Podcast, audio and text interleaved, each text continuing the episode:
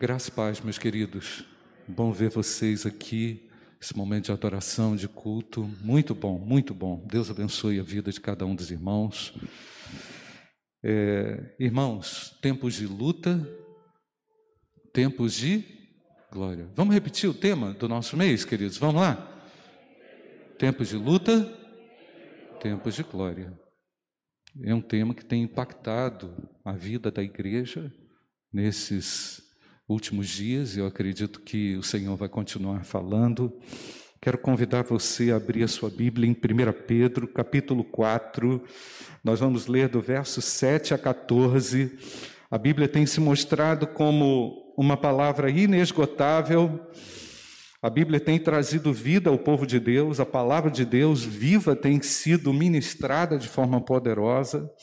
E o texto bíblico nos diz o seguinte, irmãos: o fim de todas as coisas, os irmãos acharam, amém? O fim de todas as coisas está próximo. Portanto, sejam criteriosos e sóbrios para poderem orar. Presta atenção, volta lá, volta lá, Lucas, volta para mim. O fim, vamos ler juntos, queridos. O fim de todas as coisas está próximo. Portanto, sejam o quê? Criteriosos e sóbrios para poderem orar. Meu Deus, olha esse texto, eu tenho que pensar. Deixa isso aí. O fim de todas as coisas está próximo. Sejam criteriosos e sóbrios para poderem orar. Vamos prosseguir, versículo 8, vamos até o 14. E acima de tudo, porém, tenham muito amor uns para com os outros, porque o amor cobre a multidão de pecados. Sejam mutuamente hospitaleiros, sem murmuração. Sirvam uns aos outros, cada um conforme o dom que recebeu, como encarregados de administrar bem a multiforme graça de Deus. Se alguém fala, fale de acordo com os oráculos de Deus. Se alguém serve, faça-o na força de Deus. Se alguém fala, fale de acordo com os oráculos de Deus. Perdão, versículo, estou ah, no 11 ainda, né? Se alguém serve, é a máscara, tá, irmãos? É a máscara e o embaçado aqui. Se alguém serve, dá licença, façam na força que Deus lhe dá para que em todas as coisas Deus seja glorificado por meio de Jesus Cristo, a quem pertence a glória e o domínio para todo sempre. Amém. Versículo 12. Amados, não estranhem o fogo que surge no meio de vocês. Destiná-lo a pô-los à prova, como se alguma coisa extraordinária estivesse acontecendo. Pelo contrário, alegrem-se na medida em que são coparticipantes dos sofrimentos de Cristo, para que também na revelação de Sua glória vocês se alegrem exultando. Se são insultados por causa do nome de Cristo, vocês são o que, gente? Bem-aventurados porque o Espírito da glória, que é o Espírito de Deus, repousa sobre vocês. Pai querido, nós mais uma vez abrimos o nosso coração para receber a tua palavra, Pai. Nós precisamos dela, Pai. Ela é alimento para a nossa alma, ela é combustível, é ela que nos faz ainda mais tementes e ligados ao Altíssimo Deus nós pedimos para que ela se manifeste de forma poderosa agora, em nome de Jesus. Amém. Amém. Irmãos, o fim de todas as coisas está próximo, não é, irmãos? Estamos diante do fim de todas as coisas, não é? E é por isso que nós estamos aqui, porque o nosso coração se alimenta de esperança à medida em que o fim chega. À medida que o fim chega, um novo início retoma na vida do salvo. Amém ou não, irmãos? Então o fim não é exatamente o fim. Não estou dizendo que a Bíblia está errada, não estou dizendo que o texto não está certo, mas a Bíblia fala que o fim está próximo, o fim, do, o fim dessa era, essa era que foi inaugurada a partir da manifestação da graça de Deus em Cristo Jesus. Desde o momento que Cristo chegou, o fim começou. O countdown, esse aí, que vocês estão colocando aí no data show agora, o countdown foi ligado, está ligado, vai chegar no zero, quando tudo será reiniciado pela bondade, pela misericórdia de Deus. Eu tenho esperança, você não tem esperança? Sim ou não? Então, o fim das coisas foi inaugurado com a vinda de Jesus. Jesus falou muito sobre o fim. Jesus quis que os seus discípulos estivessem preparados para chegarem ao fim para que com a, a, graça de Deus pudessem caminhar até o final desse ciclo de vida, para que pudessem com alegria comemorar a chegada definitiva do estabelecimento do reino de Deus. O reino de Deus foi inaugurado através de Jesus Cristo, mas o reino será devolvido ao Pai. Amém, irmãos? Quando ele for devolvido ao Pai, pelas mãos de Jesus Cristo, nós estaremos lá. Nós estaremos lá. Você está feliz ou não? Então, irmãos, se não estamos indo para lugar nenhum, não existe caminho errado. Você só pode se perder se você tem um destino. Mas nós temos um destino certo e queremos firmados chegar até lá, nos apresentarmos diante do Senhor em gratidão, como foi falado aqui, em louvores, atribuindo a Ele a honra, a glória eterna. E é por isso, queridos, que entender entender a escatologia, entender a, a, o estudo do fim das coisas é muito importante. E quando a escatologia, quando o fim de todas as coisas é entendido, compreendido de forma correta, é? nós temos esperança e temos segurança para onde nós estamos indo. Nós não podemos acelerar essa ida para lá. O apóstolo Paulo chegou a dizer: seria melhor que eu estivesse lá, não é isso, irmãos? Nós não podemos ansiar isso de uma forma a, a nos, a nos contagiar com, com, com o gosto da morte, apesar do noticiário ser esse aí, né, Fernando? Como o Fernando falou. Mas nós queremos, muito pelo contrário, enquanto vivos, caminhando para o fim de todas as coisas, servir ao Senhor da melhor forma possível. O apóstolo Pedro queria exatamente isso que os cristãos internalizassem uma forma melhor de chegar até o fim desse ciclo, para que eles pudessem viver de uma melhor forma até o fim desse ciclo, para que eles não se perdessem nesse caminho que vai nos levar a um início de todas as coisas, quando tudo será renovado pelo próprio Deus. O fim real pode ser descrito, a gente pode ver, de forma extraordinária no Apocalipse. Quando lemos o Apocalipse, nós vemos ali o final das coisas de uma forma extraordinária, exultante. Nós olhamos de uma forma estupefata para todos aqueles fatos, entendemos a glória de Deus, a grandeza do poder de Deus ao ler as páginas do Apocalipse. Vemos também que o apóstolo Pedro o apóstolo Paulo também escreveu sobre o fim das coisas. Né? Vemos como o final é importante para que a gente consiga sempre acertar o caminho, para que a gente não se perca, não se esvazie, não se confunda com as coisas, para que não nos confundamos com as coisas desse mundo, com as complexidades desse mundo.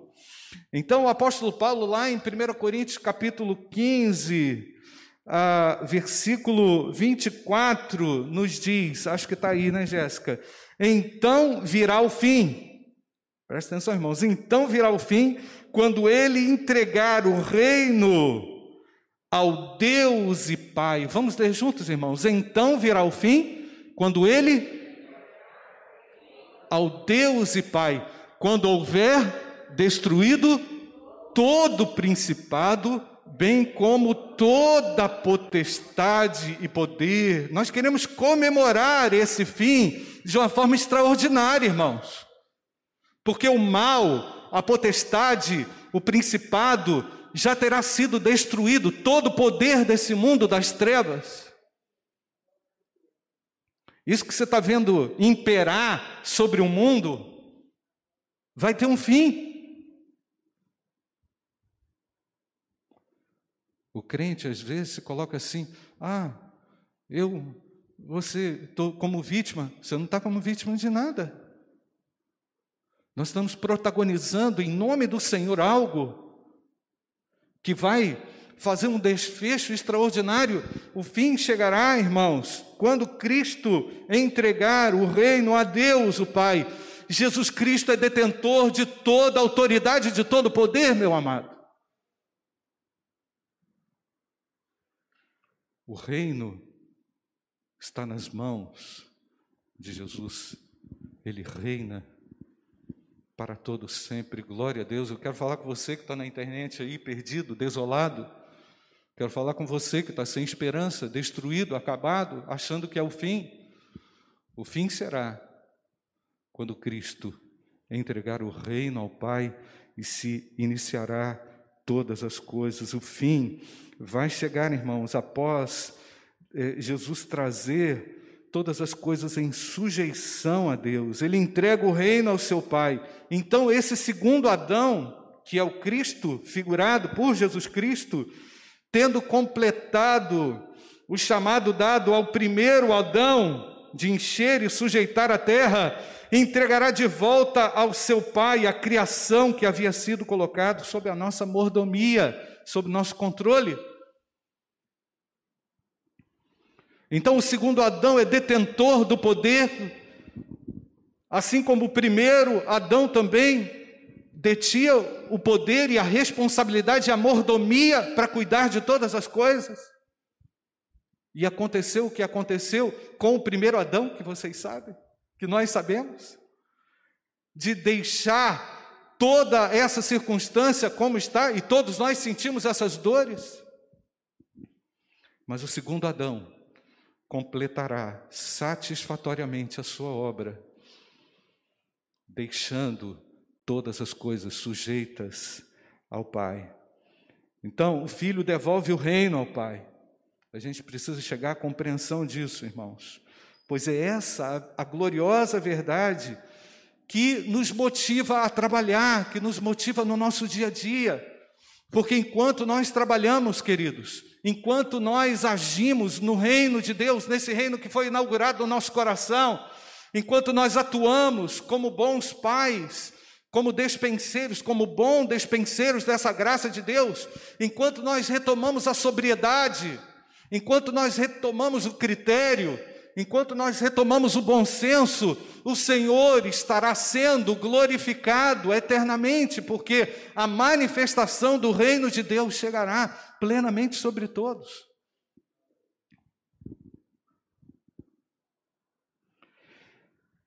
O reino que buscamos, esse reino, o reino de Deus e a sua justiça, não é, irmãos? Esse reino é que nós buscamos, verdade ou não, irmãos? Nós buscamos esse reino e a sua justiça. É o mesmo reino que o filho vai devolver ao pai. Nós já sabemos que o reino não é a igreja.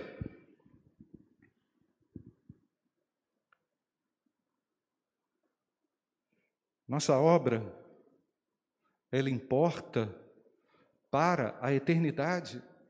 Enquanto trabalhamos, nós estamos, pela graça de Deus, manifestando as grandiosas obras de Deus que se revelarão na eternidade. As nossas obras, pela graça e misericórdia de Deus, elas manifestam o reinado de Deus. Enquanto você trabalha lá, enquanto você atua lá, você não busca a glória de Deus? Busca ou não? O reinado de Deus? Enquanto você, mãe, está lá em casa, na, na, formação do seu filho, enquanto você, pai, está na instrução lá do seu filho, enquanto você, mãe, está lá no seu trabalho, você busca a manifestação do reinado de Deus, isso tem um impacto, irmãos. Isso tem um impacto grandioso. Devemos nos esmerar, nos aprimorar, não podemos nos cansar. A manifestação de Deus e do reinado de Deus tem que ser muito mais importante do que qualquer mal que se abata sobre mim, seja ele é, qual intenso for, não é? 2 Coríntios capítulo 4, verso 15 a 18, nós temos trabalhado com esse texto, porque tudo isso é para o bem de vocês, para que a graça multiplicando-se torne abundantes as ações de graças por meio de muitos, para a glória de Deus. Por isso não desanimamos, pelo contrário, mesmo que o nosso ser exterior se desgaste, o nosso interior, o que, que acontece com ele, irmãos? Se renova dia a dia, porque a nossa leve e momentânea tribulação produz para nós o que, irmãos? Um eterno peso de glória. Acima de toda comparação. Esse é o sentido que o apóstolo Paulo quer dar para todas as coisas que enfrentamos, sejam elas boas ou ruins, há um eterno peso de glória. Na medida em que não olhamos, o verso 18 também é chave, irmãos. Repitam comigo: na medida em que não olhamos, se vem, mas para as que não se veem, porque as coisas que se veem são que, irmãos? Isso enche o meu coração de esperança. Amém, igreja? Você pode aplaudir o Senhor? O Senhor, porque Ele promove algo eterno que vai traspassar todas as coisas, que vai nos levar para perto dEle. Tempos de luta, tempos de glória. Tempos de luta, tempos de glória. E é interessante, irmãos, como os autores bíblicos receberam de forma extraordinária a manifestação da glória de Deus. Mas, queridos, a manifestação da glória de Deus foi para uma ação específica, para um contexto específico. Isso não exclui, não tira de nós a necessidade de revermos alguns pontos. Como, por exemplo, falta de critério para tomar algumas decisões. Ah, pastor, conheço muita gente que realmente é abençoada, mas, entendeu? Reticência, não vou falar nada. Né? Eu conheço muita gente que é usado por Deus, mas reticências. Não quero falar mal de ninguém, não, é isso. O que o apóstolo Pedro resgata na sua carta é uma responsabilidade muito grande que todos nós temos de não agir por impulso, de segurar a nossa língua na hora de dar uma opinião, tomar uma decisão precipitada, ruim, tem um efeito desastroso que não glorifica a Deus. Percebe, irmãos? A visão de Pedro, tudo que nós fazemos, na percepção bíblica de Paulo também, tudo que nós fazemos tem uma reverberação. E é isso exatamente que é o sentido. Há algo maior do que nós conseguimos ver ou enxergar, não é? Então, os nossos esforços como homens, como mulheres de Deus, em tudo que empreendemos, em tudo que fazemos no lar, educando os nossos filhos, trabalhando, trabalhando no ministério, realizando o que temos a realizar, precisa ter como foco, irmãos, anunciar o Evangelho e manifestar o reino de Deus. Nós temos que ter uma visão apropriada das coisas. Por isso, irmãos, que por vezes a pessoa chega assim e fala assim: Ah, pastor, estou pedindo oração. Ótimo, irmãos, vamos orar sim. Mas eu não sou disque oração. Você está entendendo, irmãos? É aquela coisa assim: ligue já. não é? E resolva os seus problemas. Não, não é isso. Não é isso. Deus não queria isso. O Senhor queria que a oração tivesse um sentido muito maior do que uma necessidade imediata. Que nós orássemos mais pelo mundo, que nós orássemos mais para que obreiros se levantassem na sua seara, para que nós orássemos mais pela nossa santidade pessoal, porque o reino de Deus será manifestado definitivamente um dia, e esse reinado está nas mãos de Jesus, e ele vai entregar esse reinado ao Senhor. Algumas implicações rápidas nesse pequeno versículo aqui. Então, Pedro quer deixar na mente dos crentes a ideia de que o seu tempo é limitado, o fim das coisas está chegando, o nosso tempo é limitado. Verdade ou não, irmãos? Nosso tempo é limitado. Eu estou num prazo de validade, meu irmão, não é? Estou vendo alguns aqui com prazo de validade assim, né? Não está vencido, não. Mas, assim, a gente vai sentindo. Nós estamos no fim, irmãos. Vocês são renovados no espírito. Tá bom? Para ninguém ficar chateado comigo. Pedro quer deixar claro que a ideia do tempo é limitado e que eu preciso saber aproveitar, remir as horas, os dias que me restam para cumprir a vontade de Deus. Então Pedro está preocupado com as orações da igreja, para que elas não sejam utilitárias, para que elas não sejam para uma, para uma, é, ah, quero trocar de carro, sabe, irmãos? Então, o apóstolo Pedro está chamando a atenção dos crentes para as coisas que são eternas. Não distraia, não se distraia. Ele queria que os cristãos soubessem que não há muito tempo para tomar as decisões, mas que as decisões tomadas agora, não é? Precisam ser, ser tomadas agora. Eu não posso deixar para amanhã, eu não posso ficar prorrogando o problema. Tem problema que fica sem fim aí. Problema que fica sem fim. O fim está chegando e o problema não tem fim, ninguém resolve. Tipo assim, empurra para debaixo do tapete. Deixa rolar. Não é? Resolva os problemas, o fim está próximo. Encare os problemas. Tenha coragem de olhar para o problema e entender: o meu Deus tem o poder de derrubar esse gigante. Se o fim de todas as coisas está próximo, se aquilo que eu faço, que eu empreendo, tem um impacto na eternidade, reverbera na eternidade, por que não agir? Por que prorrogar? Por que deixar para lá? O Senhor vai te dar coragem para você enfrentar esse problema. O Senhor vai te dar autoridade para você enfrentar esse gigante. Terceiro lugar, nós não podemos nos distrair, irmãos, com coisas secundárias, sabe? Pega aquilo que você tem que fazer, meu amado. Não se distraia. Não se distraia com nada. Faça aquilo que Deus mandou você fazer. Não faça aquilo que Deus não quer que você faça. Não faça. Quer ver uma outra coisa que esse texto me mostra, que esse pequeno versículo me mostra? Não podemos nos iludir com alvos muito distantes, irmãos. Essa, esse período de quarentena mostra, assim, que, que plano feito com cinco anos, com dez anos, tudo bem, você tem que ter um planejamento. Mas são muitas variáveis, na é verdade, irmãos? Muitas variáveis complexas. Deus está no controle, então é melhor você também se sujeitar ao controle dele.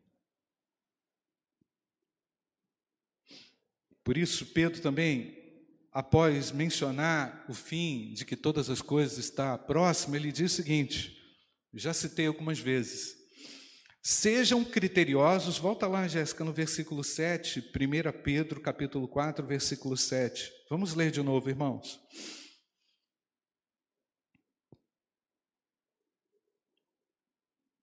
O fim de todas as coisas está próximo, portanto, sejam criteriosos e sóbrios para poderem orar, irmãos. Ah, pastor, eu estou orando, mas Deus não está ouvindo a minha oração. A sobriedade é uma condição indispensável, irmãos, na vida do cristão. Sobriedade. Ele vai, ele não vai se desesperar, ele não vai ficar sapateando, gritando, ele vai tomar uma decisão sóbria. Alguns vão considerá-lo até muito frio e calculista. Não, mas você tem a sobriedade, porque Deus é equilibrado. E se o Senhor está contigo, você tem condições de tomar uma decisão em sobriedade. É verdade ou não, irmãos? Não é tomado por aquele vulcão, tomado por aquela erupção. Espera aí, calma. E tem gente que na erupção faz a maior besteira. Todo mundo lida com isso, tá, irmãos? Eu não sou melhor do que ninguém, não. Todo mundo lida com isso. Todo mundo lida com esse estresse. Agora, você sabe muito bem as consequências desastrosas da falta de sobriedade. Você sabe ou não? Quem sabe? Eu sei. Eu sei. É muito ruim. E a gente não pode orar. Aí depois, você vai chegar diante de Deus como? não é? A sobriedade, bom senso, equilíbrio, critério, critério bíblico, né? Não é qualquer critério, né? O critério que Pedro diz, assim, esses elementos são fundamentais para que você possa orar. Por isso que o cristão, quando vai para a oração, primeira coisa que ele faz é fazer uma autorreflexão, né? Senhor, estou vindo te pedir, mas eu não estou merecendo nada. Não é assim? Eu pisei na bola para caramba. Eu vacilei para caramba. Eu errei demais. Quem é que não tem coragem de pedir perdão para Deus? É? Todos nós temos essa coragem diante do Eterno, de confessar os nossos pecados, de rasgar a alma e dizer: Senhor, eu sou um miserável, sabe? Pessoal acha que eu sou bonzinho, mas eu sou podre. Não é porque você toca bonito aqui ou fala bonito, né? Porque é pastor, você é bom, não. Precisamos da graça e da misericórdia de Deus. Então chega na presença de Deus hoje, meu amado, rasgando a taioba e o coração. e falando sério com Deus: Senhor, eu preciso de Ti, Pai. Tu vais manifestar um reino eterno, é o fim de todas as coisas, eu estou com pouco tempo. O, o pau está quebrando lá fora, Senhor. E eu? E a minha vida? E a minha família? E o ministério que o Senhor entregou para mim? O que, que eu vou fazer disso? O que, que eu vou apresentar? Lembra lá? Lembrei daquela peça, irmãos, Mãos Vazias. Não tinha uma peça de teatro assim, Mãos Vazias? O pessoal da década de 80 aí lembra. 80 ou 50? É mais antiga, se bobear. Você vai se apresentar lá. O Ellison foi o primeiro que balançou as mãos. Ele está sabendo desse negócio. Né, Leudson? Mãos vazias. Que drama. O drama das mãos vazias. É um drama. É não é? O Glauco está aí, é do teatro, né, Glauco? As mãos vazias diante de Deus. Como é que eu vou fazer? Hein? Por quê?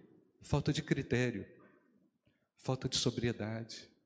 Foi fazendo as coisas assim, pá, pá, querendo prevalecer. E o reino de Deus foi só se acabando.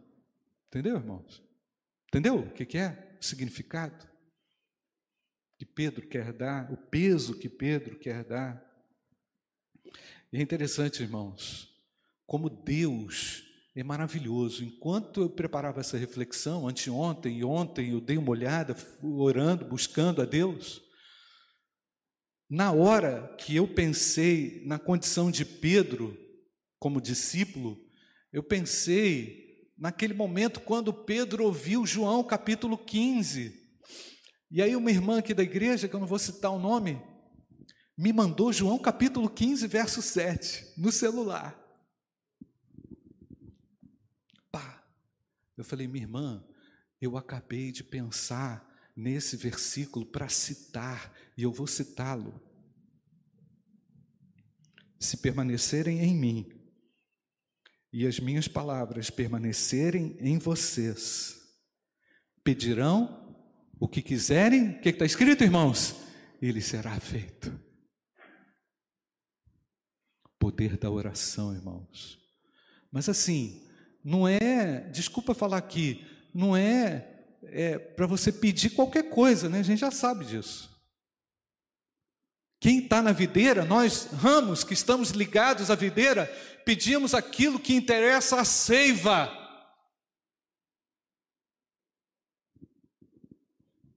A videira verdadeira e ao Pai que é o viticultor. Vamos orar pela, pela paz na terra, vamos orar pelas igrejas, vamos orar pelos ministérios, vamos orar pelos missionários, vamos orar para que sejamos mais prontos para o ministério. Amém ou não, irmãos? Para que a gente fale mais ousadamente no ambiente de trabalho, para que a gente fale com autoridade, no ambiente de trabalho. Não tem lugar para crente mais ou menos mais, irmãos. Nunca teve, né?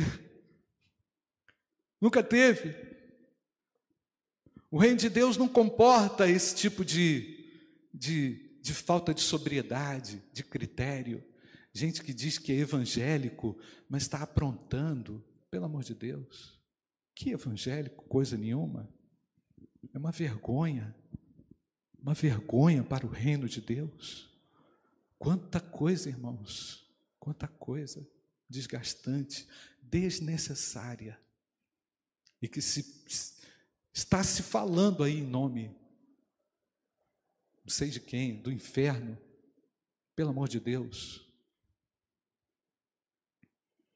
Então, Pedro sabia que a oração verdadeira poderia ser respondida. Sabe por quê também?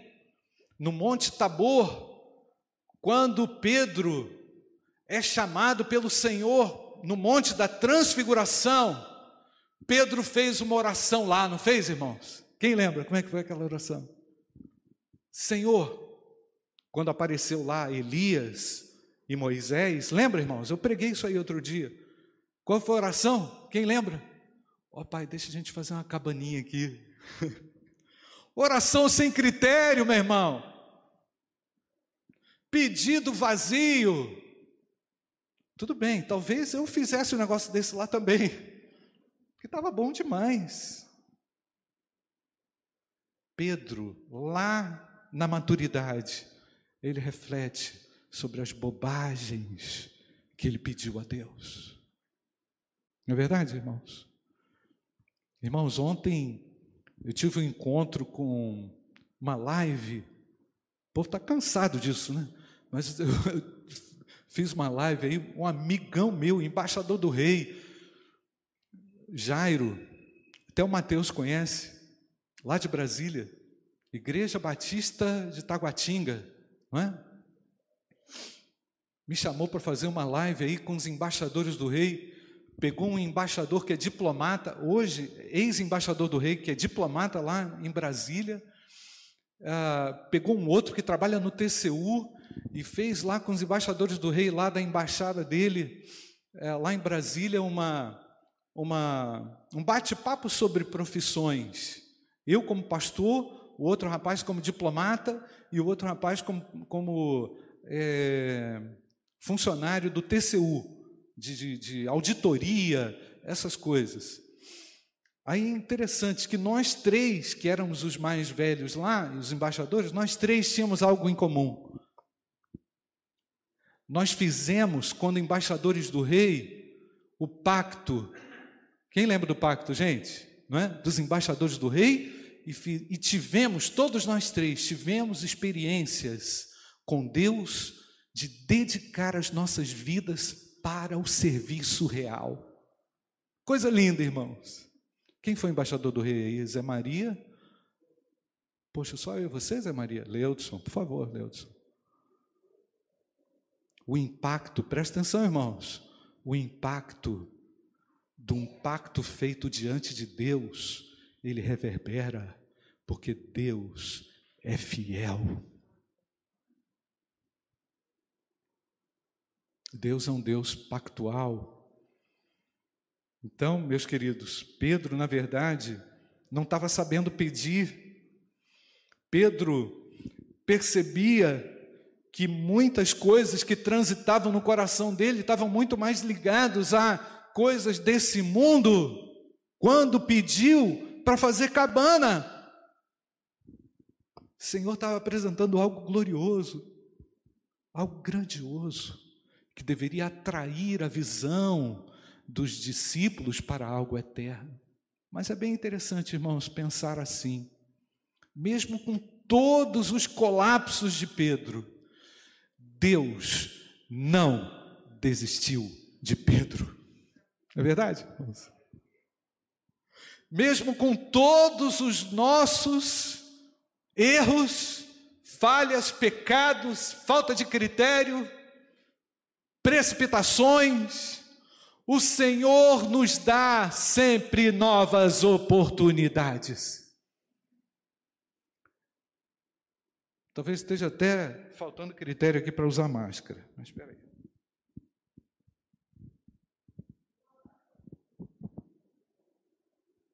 Já que é para falar de critério, mesmo as pessoas de muita fé erram, falham, caem, fracassam, mas elas podem contar com Deus. Nós precisamos desesperadamente, irmãos, desses elementos, critérios, sobriedade, equilíbrio, que não falte sobre a igreja critério, equilíbrio e sobriedade.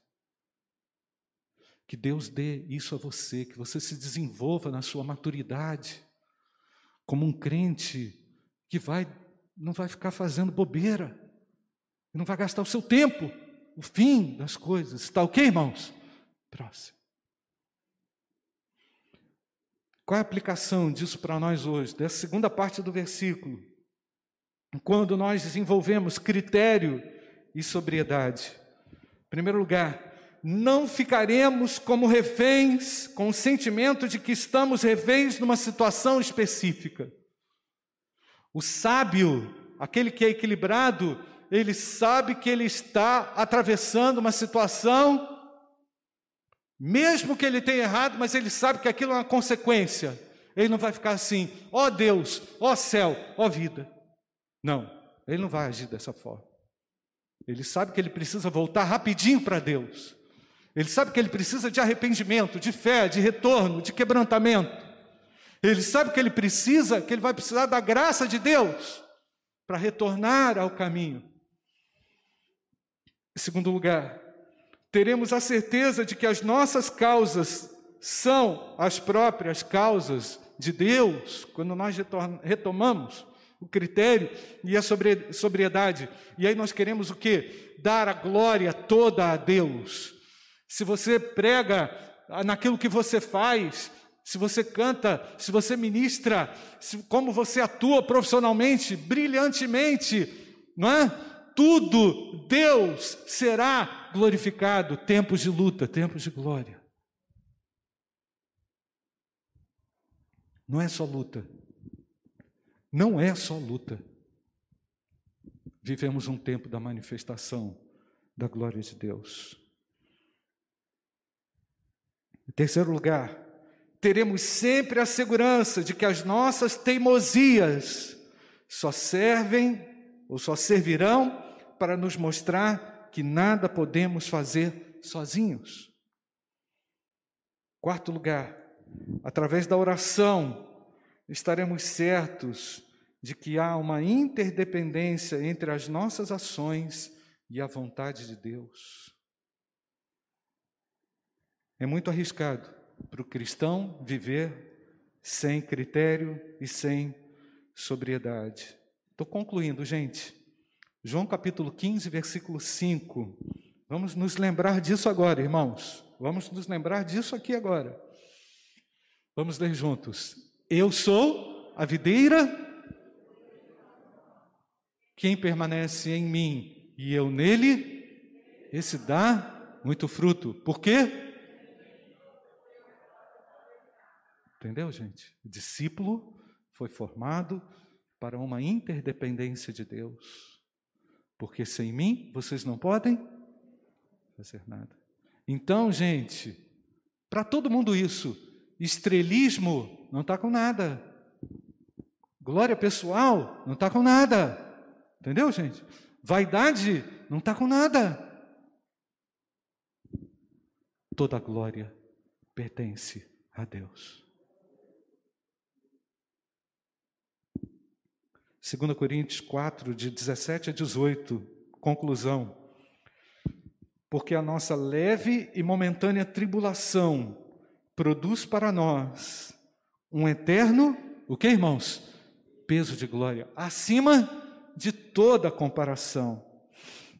Na medida em que não olhamos para as coisas que se veem, mas para as coisas, mas para as que não se veem. Porque as que vêm são o que, irmãos? Temporais, mas as que não se veem são eternas. Estamos no fim de todas as coisas, irmãos, e é por isso que nós estamos aqui. Estamos cada dia mais nos aproximando do fim, quando as coisas se recomeçarão, não é? Atuando no reino de Deus, quando definitivamente o reino de Deus será manifesto ainda que sejamos amados de Deus, cuidados por Deus, protegidos por Deus, ainda que tenhamos recebido a manifestação da Sua glória, isso não nos isenta de buscarmos critério e sobriedade.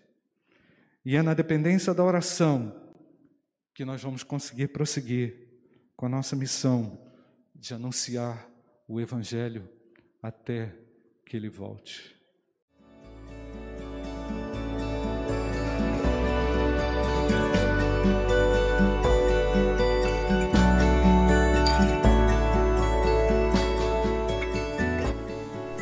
A Igreja Batista do Bom Retiro tem plena convicção de que a palavra de Deus é poder para salvar e transformar vidas. Nosso desejo é que essa mensagem tenha alcançado seu coração. Para saber mais sobre quem somos e em quem acreditamos, acesse ibbrpatinga.com.br.